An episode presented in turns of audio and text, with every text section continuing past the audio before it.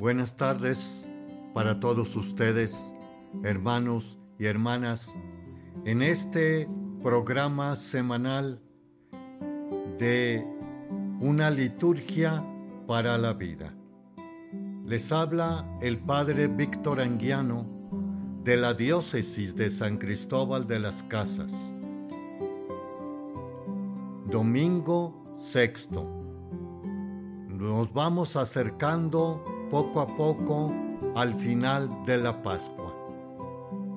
No se nos olvide, lo habíamos comentado en otros domingos, precisamente aquel tiempo pascual, ciertamente, donde Jesús se hace el encontradizo con los de Maús.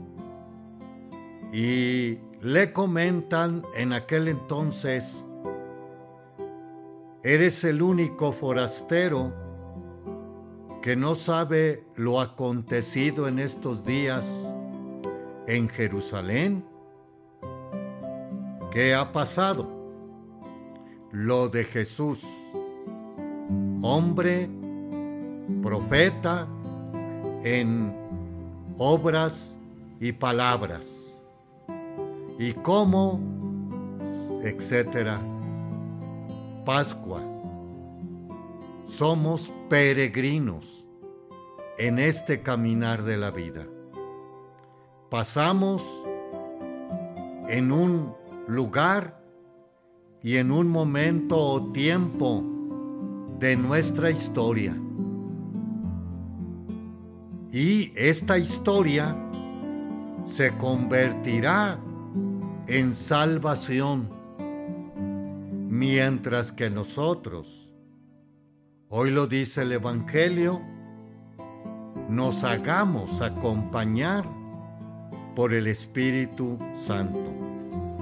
Que el Señor les está ya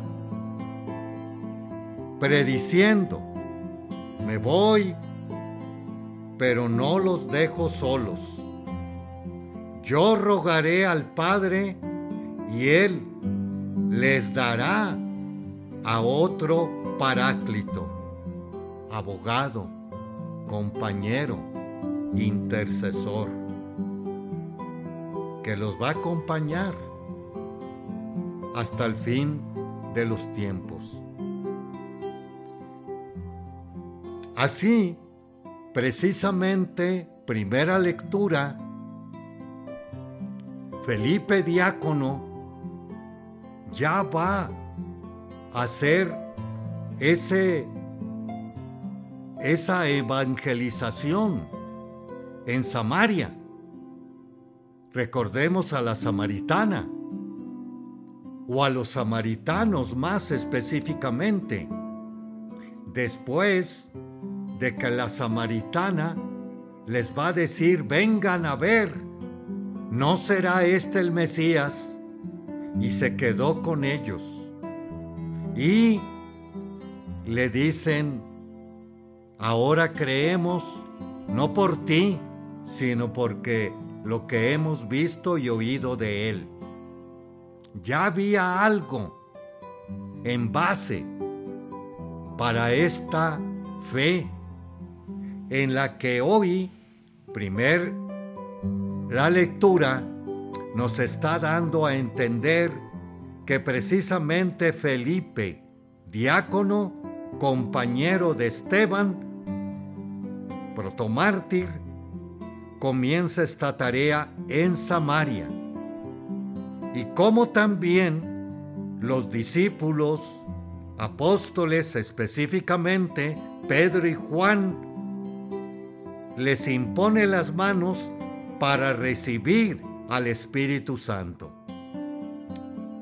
Sigamos andando en el Espíritu Santo.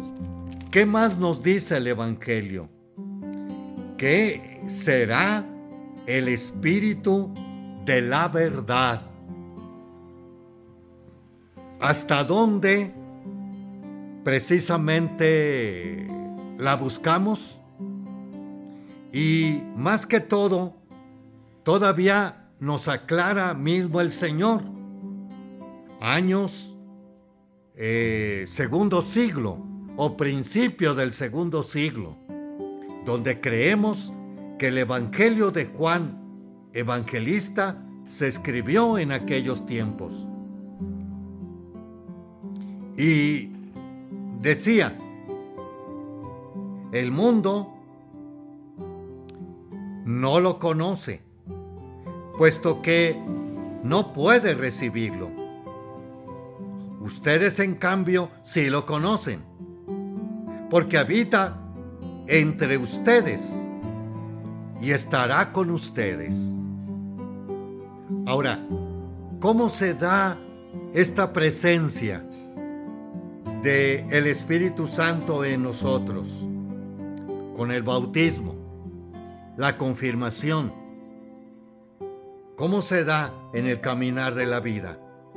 A través precisamente de aclararnos, por un lado, la enseñanza. Por otro lado, a vivir los mandamientos. Por otro lado, a dar con obras esta fe. Esto que creemos, esto que rezamos, cantamos y vivimos. Por eso, de nuevo, habita entre ustedes y estará en ustedes. Y tal es así que también el Señor lo dice, el que acepta mis mandamientos y los cumple, ese me ama. Recordemos la semana pasada que nos presentaba Jesús, el ícono del Padre, donde precisamente le dice Felipe, muéstranos al Padre y eso nos basta. Felipe, tanto he estado con ustedes y no me conocen al Padre. Quien me ve a mí, ve al Padre. Pero ahora, continuemos. Nosotros seremos este ícono de Jesucristo. ¿Cómo? De nuevo, el que acepta mis mandamientos y los cumple, ese me ama. Sigo. Al que me ama a mí, lo amará mi Padre. Yo también lo amaré y me manifestaré en él. Entonces, aquí hay una conexión. Discípulo bautizado, creyente, cristiano, con Jesús. Jesús con el Padre. O también podríamos decirlo, quien nos ve, ve a Cristo y ve al Padre. Ahora, vámonos a lo práctico en este caminar de la vida. Y esta lectura nos va a ayudar de, de Pedro perdón de Pedro, segunda lectura, nos va a ayudar a saber y entender cómo lo seremos entre nosotros. Que en otra hora también lo serán los primeros creyentes. Haremos un espacio y regresamos.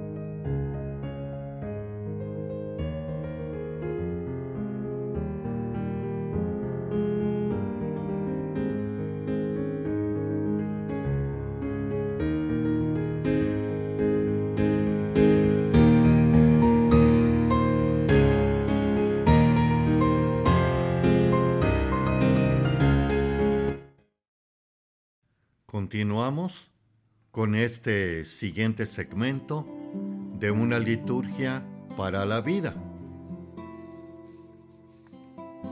También pueden ustedes acceder en YouTube con una liturgia para la vida, como también en Spotify, Apple Postcats, Google Postcats, Amazon Music como iHeart Radio. Les habla el padre Víctor Anguiano y estamos viendo el sexto domingo de Pascua, en que todo cristiano pasa por este mundo y al, al otro mundo, a la convivencia con Dios y con los bienaventurados. En este ser cristiano promovido por el Espíritu Santo, guardando los mandamientos y en que nosotros somos también íconos de Jesús y a la vez Jesús del Padre. Y nos relata el Evangelio en el final que hay precisamente esta tal conexión.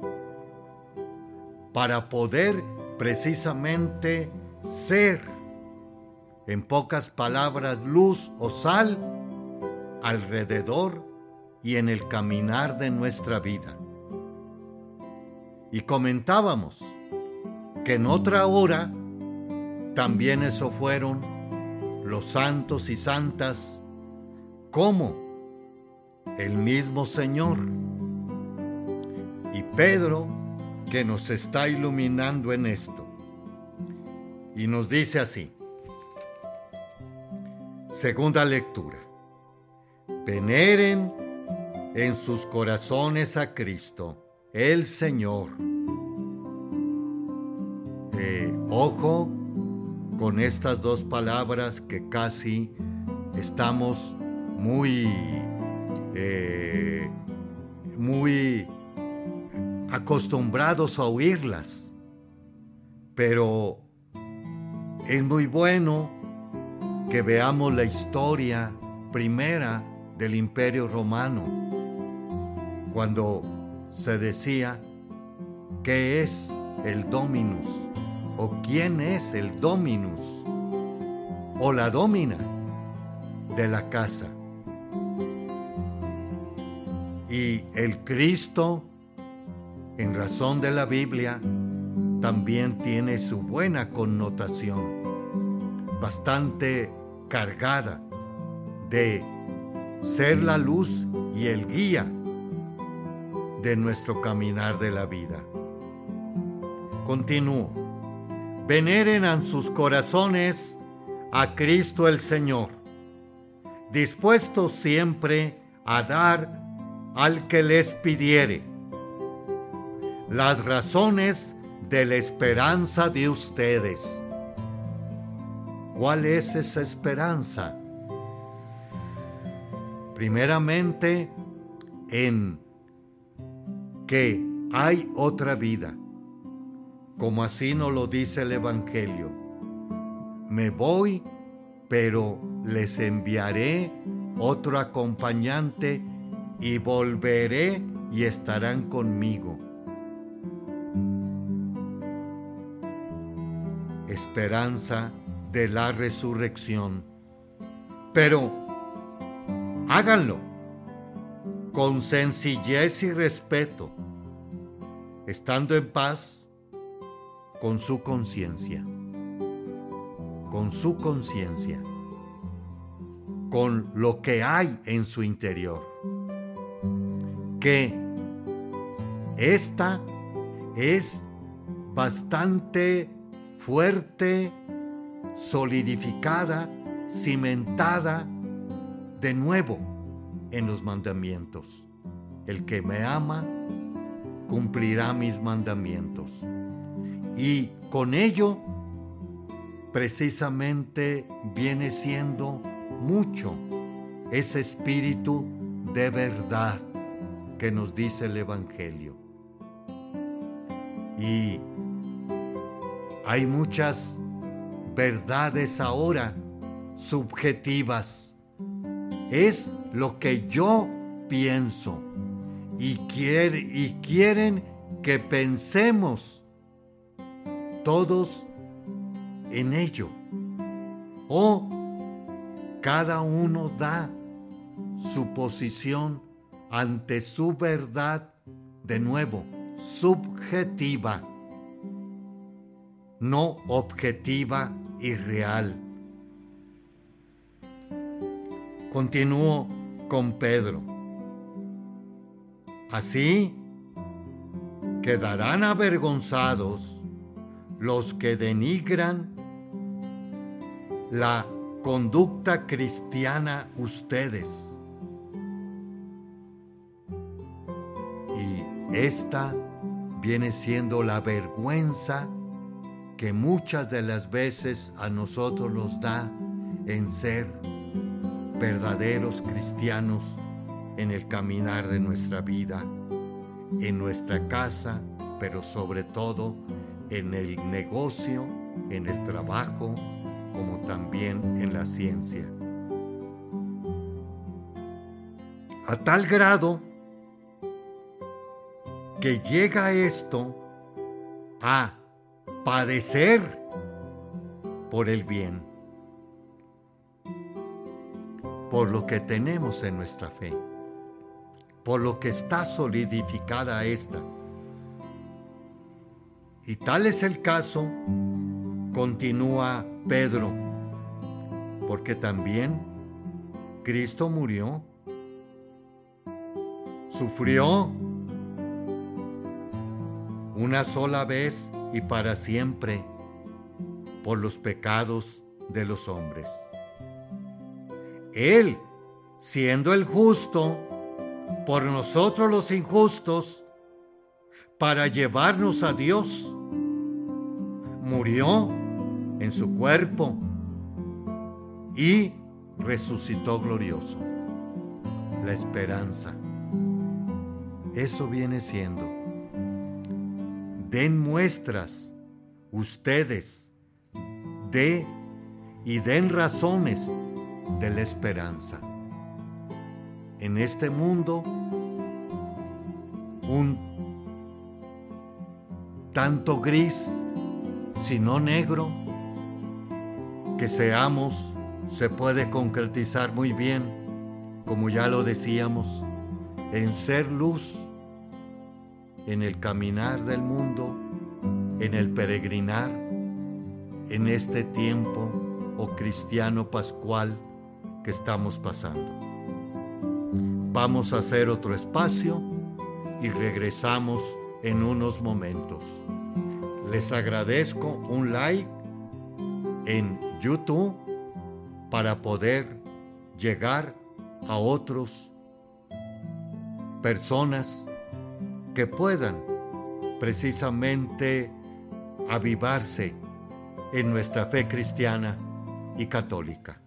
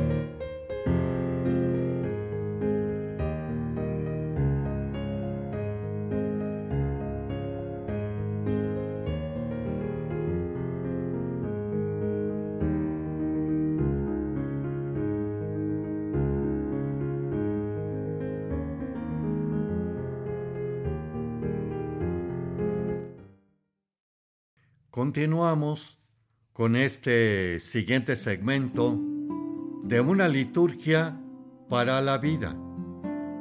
Estamos viendo ahora la teología, tradición y símbolos de la Pascua. En este caso, el trigo, las uvas, el pan y el vino. Pan y vino son dos alimentos, junto con el agua, que han presentado desde hace milenios lo básico para hacer una comida. El vino supera el agua. Desde tiempos muy antiguos, el pan y el vino, sólido uno, líquido del otro, han sido alimentos esenciales en todos los países del mundo. El Antiguo Testamento. Inciso A. El pan. Tanto en el Antiguo Testamento como en el Nuevo, el símbolo del pan, tanto en lo que se refiere su uso como a su fabricación, a partir del trigo o la cebada, es portador de una gran carga emocional como ritual religioso. Por lo tanto, de un gran sentido espiritual. Hagamos un recorrido panorámico por la Biblia para ubicar algunos de sus importantes enseñanzas. Adán y Eva, expulsados del paraíso. En ese momento Dios le dice, con el sudor de tu frente comerás el pan. El autor sagrado interpreta la necesidad de trabajar para alimentarse.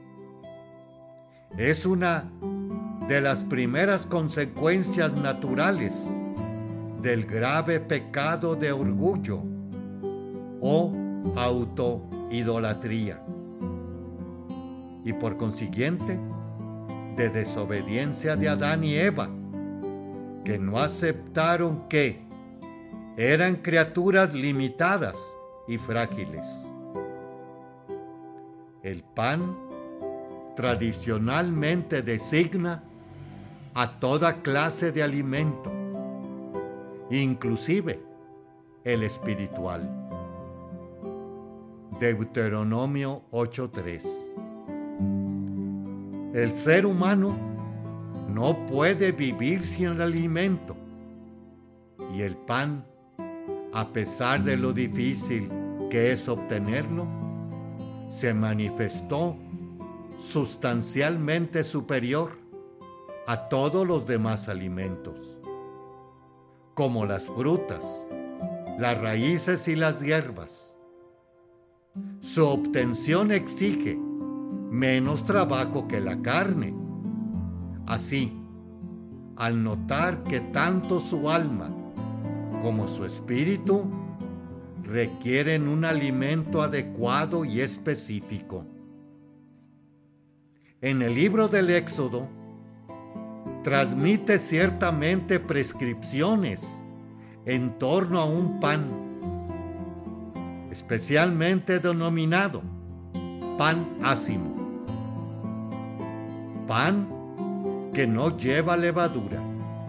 El pan sin fermento tiene su origen en antiguos ritos agrícolas, en los que significaba la oferta a los dioses de las primicias de los frutos de la naturaleza, de la renovación de la naturaleza y de la pureza de la vida justa el trigo nuevo, el vino nuevo y el pan nuevo se reservan para el culto. Para elaborar necesitan granos de trigo que puedan emplearse otra especie también cereal, como la cebada, el centeno o la avena. Debe evitarse que se fermente. No se añade sal, ni huevo, ni levadura. Se dedica a amasarlo y asarlo en el horno. No debe superar los 18 minutos.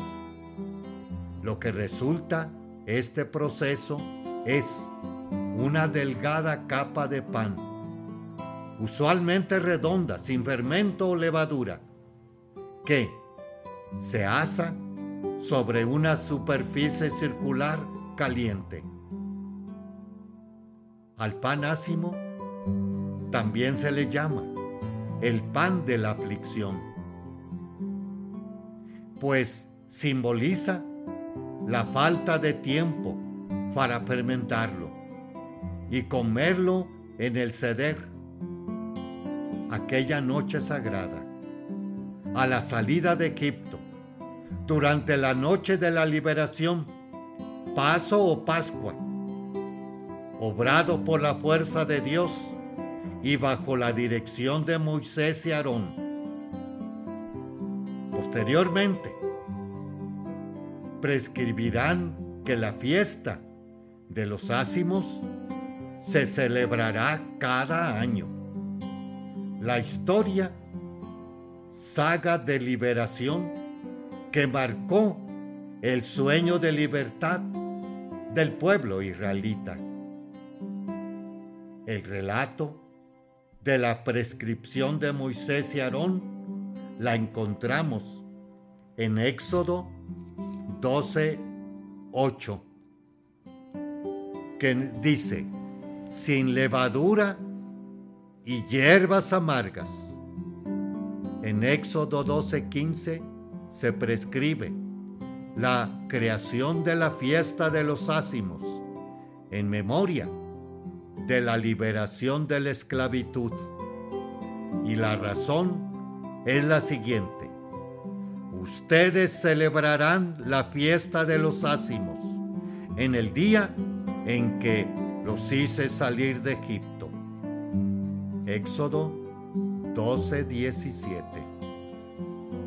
A lo largo de la historia, el pueblo judío se añadieron otros sentidos simbólicos a los panes elaborados sin fermento.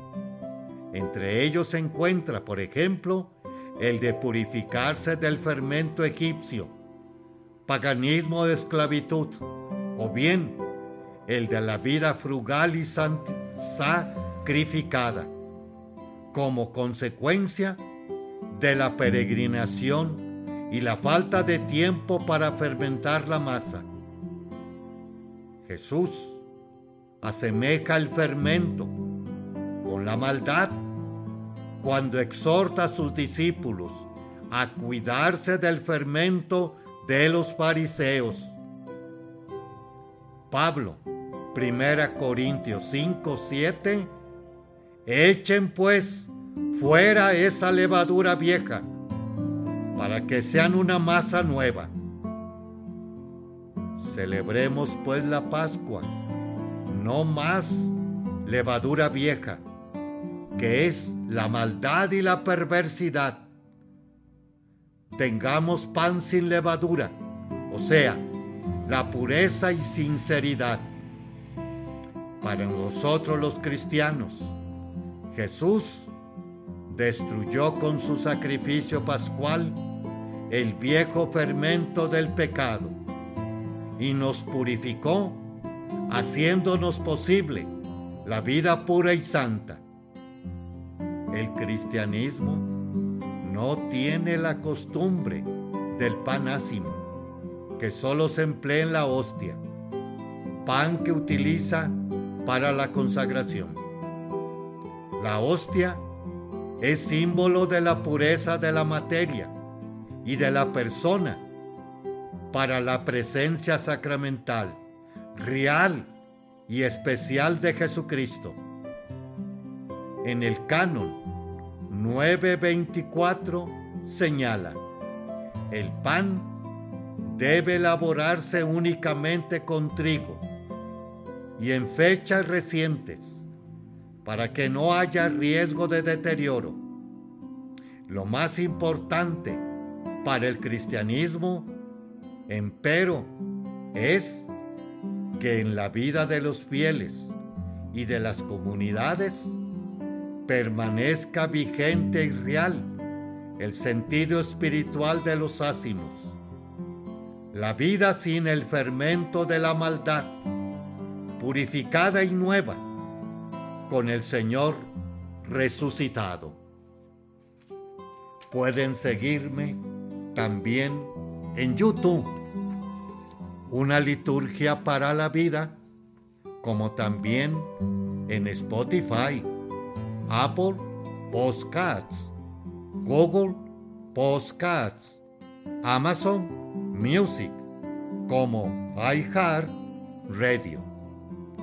Haremos otro espacio Regresamos.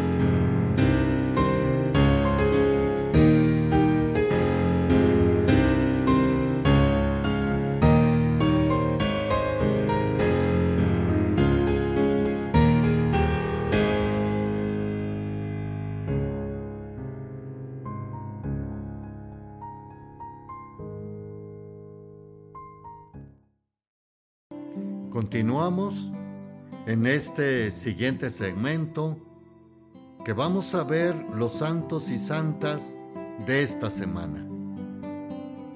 Muy bueno es el día de ayer, 14, que celebrábamos a San Matías Apóstol. Se tienen pocos datos sobre su vida, pero se sabe que fue un elegido como un varón justo, reemplazando en el grupo de los doce a Judas Iscariote. Se dice que bencalizó en Capadocia, en el área cercana al mar Caspio. Matías fue elegido por Dios para una misión especial pero todos los creyentes por su bautismo están llamados también por una llamada especial de Dios. Como dice el catecismo, al entrar en el pueblo de Dios por la fe y el bautismo, se participa en la vocación única de este pueblo, en su vocación sacerdotal. 15 de mayo, San Isidro Labrador, 1070-1130. Nació en Madrid, España, y fue un humilde labrador asalariado, casado con María de la Cabeza, que también es, es canonizada. Tuvieron un hijo, que murió muy pronto. Hay algunas leyendas que aseguran que los ángeles labraban el campo mientras él oraba. Pero lo cierto es que Isidro nunca desatendió sus obligaciones y hacía de toda su vida oración.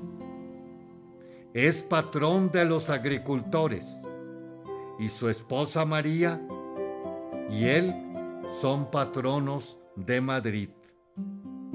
Isidro se distinguió por su ayuda a los más pobres, desde su propia pobreza, por su trabajo y responsabilidad en sus deberes y por su contemplación. Es ejemplo de la oración, inspirada por la creación de la que habla el catecismo. La oración se vive primeramente a partir de las realidades de la creación. Ahora vamos a ver al mártir San Juan Nepomuceno, 16 de mayo.